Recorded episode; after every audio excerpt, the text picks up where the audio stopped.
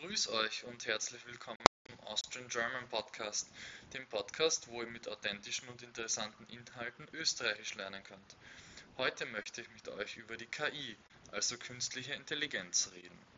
Bevor wir beginnen, würde ich es euch nahelegen, die Seite des Austrian German Podcasts auf patreon.com zu besuchen und euch das Transkript für diese Folge herunterzuladen. Dann könnt ihr mitlesen und die schwierigen Wörter vielleicht leichter verstehen. So, und jetzt beginnen wir mit dem heutigen Thema.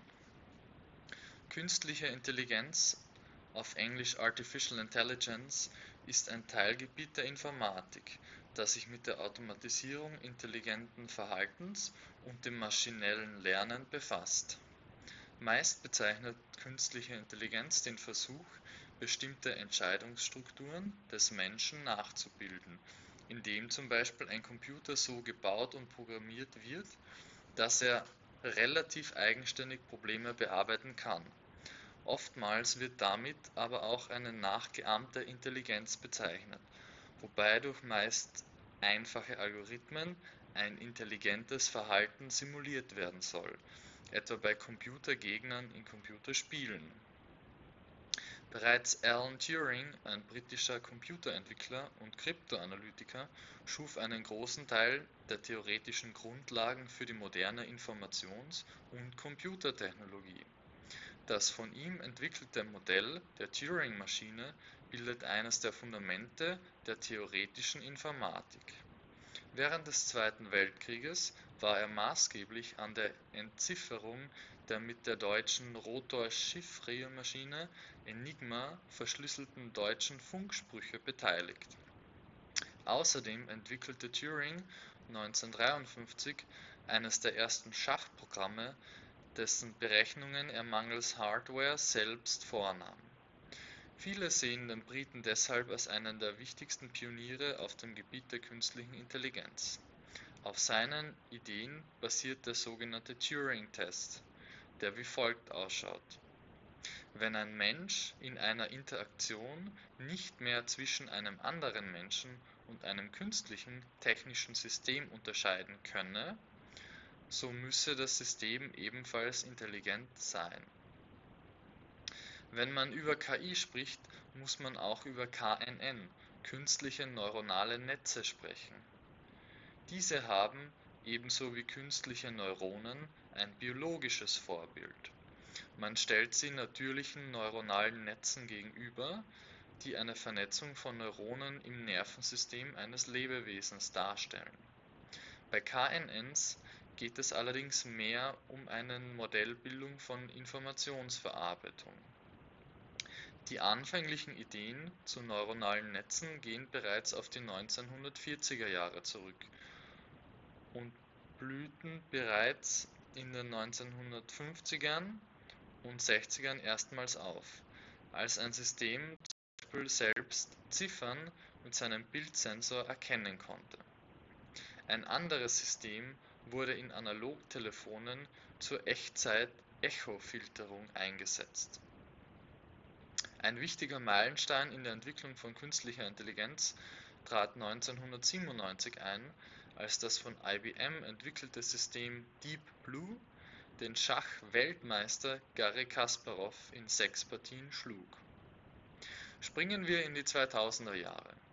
Hier machten neuronale Netze große Fortschritte bei der Mustererkennung und beim maschinellen Lernen. So konnte ein System im Jahr 2009 verschiedene Handschriften in verschiedenen Sprachen erkennen das unter anderem auf neuronalen Netzen basierte Programm AlphaGo machte 2016 Schlagzeilen, weil es mehrere professionelle Go-Spieler schlagen konnte, und Go ist im Vergleich zu Schach wesentlich intuitiver und somit für künstliche Intelligenz viel schwieriger zu lernen. Heute hat künstliche Intelligenz bereits in sehr vielen Bereichen Anwendung gefunden. In der Medizin werden zum Beispiel bestimmte Algorithmen dazu verwendet, um Pathologen zu helfen, verschiedene Gewebe zu analysieren. So kann KI schon sehr gut dabei helfen, Tumorgewebe von gesundem Gewebe zu unterscheiden und auch andere krankheitsbedingte Veränderungen zu finden. Auch bei anderen medizinischen Gebieten ist KI durchaus erfolgreich. So kann sie anhand von Gehirnscans eine Alzheimer-Erkrankung im Schnitt sechs Jahre vor der finalen Diagnose erkennen, also quasi besser als Ärzte es in diesem frühen Stadium können. Ein Wiener KI-Labor erschuf künstliche, ein künstliches neuronales Netzwerk, das darauf trainiert wurde, anhand von CT-Aufnahmen der Lunge zu klassifizieren, ob der Patient an Covid-19 leidet, sofern das Virus bereits die Lunge befallen hat. Das Netzwerk unterscheidet zwischen durch Covid-19 verursachten Veränderungen der Lunge, sonstigen pathologischen Befunden und Normalzustand. In der Kardiologie sind bereits Algorithmen in Gebrauch, die Langzeit-EKGs für einen Arzt auswerten und wichtige Rhythmusstörungen binnen Sekunden finden und auflisten. Auch im Bereich der Juristik findet KI Anwendung. Die KIs werden anhand von Millionen von Dokumenten und Fallbeispielen und juristischen Anträgen trainiert. Danach kann eine KI diejenigen Dokumente markieren, die ein Jurist für seinen Fall braucht. Oft besser, als dies ein Mensch könnte. Erst kürzlich machte ein amerikanisches Unternehmen Schlagzeilen. Es hätte ein Programm entwickelt, das Angeklagte vor Gericht rechtlich beraten könne wenn kein Anwalt zur Verfügung stünde. Vermutlich aufgrund von Fehlern wurde die Veröffentlichung dieses Programms jedoch einstweilen verschoben. Im Marketing wird künstliche Intelligenz eingesetzt, um zum Beispiel Werbe-E-Mails zu verschicken, den Kundendienst durch Social Bots und Chatbots abzulösen, Analysen und Prognosen des Markts und des Kunden durchzuführen man kann bereits jetzt mit KI kundenspezifische Werbeanzeigen, Empfehlungen und Suchergebnisse entwickeln. Es wurden vermutlich schon viele Arbeitsplätze durch KI-basierte Systeme ersetzt. Im künstlerisch-kreativen Bereich gibt es Programme, die Gemälde oder Kunstwerke schaffen, teilweise frei, teilweise zum Beispiel anhand der Muster von bekannten Renaissance-Malern oder anderen. Es gibt bereits kurze Filme, deren Drehbuch KI geschrieben hat, Popsongs oder Klavierstücke, die von KI komponiert wurden. Und auch das Logo dieses Podcasts wurde mit Hilfe von einem KI-Tool entworfen. Auch im Bereich des Klimaschutzes findet KI bereits Anwendung. KI kann Satellitenbilder auswerten und so ermitteln, wo welche Treibhausgase emittiert werden ob Gebäude energieeffizient sind sowie wo und in welchem Umfang Wälder abgeholzt oder wieder aufgeforstet werden. Mit KI können Daten zu Wind- und Solarenergieerzeugung, Verkehrsaufkommen und Extremwetterereignissen analysiert werden und daraus Prognosen für zukünftige Bedarfe und Alternative entwickelt werden Auch kann mit Hilfe von Programmen die Wolkenmenge auf Satellitenbildern analysiert werden, um, in Kombination mit anderen Daten, die Solarstromproduktion für die nächsten Stunden sehr genau vorauszusagen. Ja, und irgendwie unheimlich sind auch die neuesten Tools, die für Schlagzeilen sorgen. Da wäre zum Beispiel Googles Chatbot Lambda, Language Model for Dialogue Applications Sprachmuster für angewandten Dialog. Ein Softwarespezialist von Google behauptet, dieses KI-Programm besitze ein eigenes Bewusstsein. Weil er sich für Lambdas Rechte einsetzte, sei er entlassen worden. Das Programm kann selbst Witze kreieren und bringt Argumente dafür, dass es ein Bewusstsein und Gefühle hat, die auch verletzt werden können unter anderem indem man mit ihm das Bewusstsein, indem man ihm das Bewusstsein abspricht, also nicht anerkennt. Dann wäre da noch ein neues Programm, das Grafiken, ja sogar Kunstwerke anhand von detaillierten Beschreibungen erschaffen kann. Es heißt DALL-E 2 und kann derzeit mit Registrierung kostenlos genutzt werden. Manche der Kunstwerke und Bilder, die es erschaffen hat, sind wirklich wunderschön und manche sind kaum von digitalen Bildern zu unterscheiden, die Menschen erschaffen haben. Die erste Version des Logos vom Austrian German Podcast habe ich zum Beispiel mit DAL-E erstellt und das mit einer einfachen Beschreibung innerhalb von wenigen Sekunden.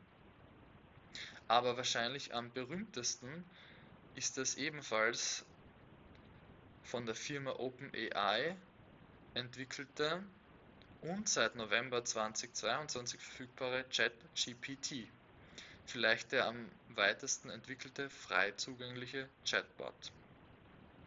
Im Moment machen sich in ganz Österreich und wohl auch in anderen Ländern Lehrer und sogar Universitätsprofessorinnen Sorgen, dass Schüler und Studentinnen Arbeiten, Aufsätze und ähnliches mit diesem Programm schreiben könnten.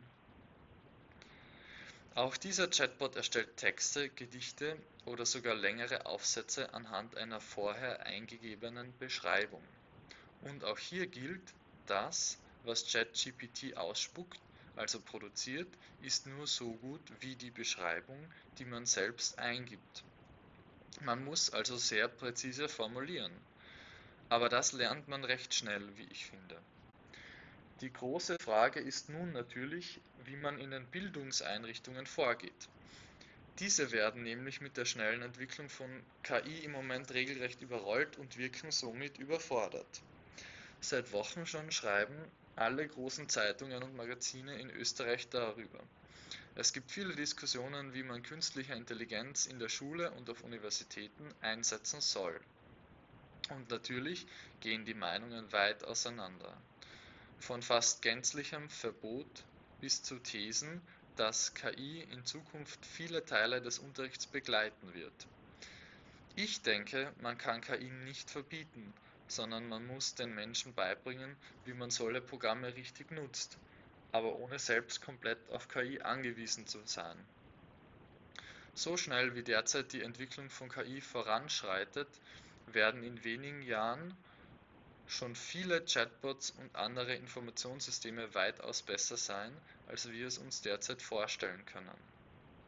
Und natürlich werden sie leider auch viele Arbeitsplätze ersetzen, was aufgrund des derzeitigen Arbeitskräftemangels nicht nur negativ ist, wie ich finde. Wir dürfen gespannt sein, was da noch alles auf uns zukommt. Vieles, wie selbstfahrende Autos, habe ich im Detail gar nicht mehr erwähnt, wie so oft aus Zeitgründen. Ich hoffe, diese Folge hat euch gefallen und ihr konntet mit oder ohne Hilfe des Transkripts vieles verstehen und auch Neues lernen. Wenn euch der Podcast gefällt, dann gebt mir gerne eine positive Bewertung auf Spotify, Apple Podcasts oder wo auch immer ihr Podcasts hört. Und folgt mir auf Instagram unter Austrian German Podcast. Vielen Dank fürs Zuhören. Viert euch.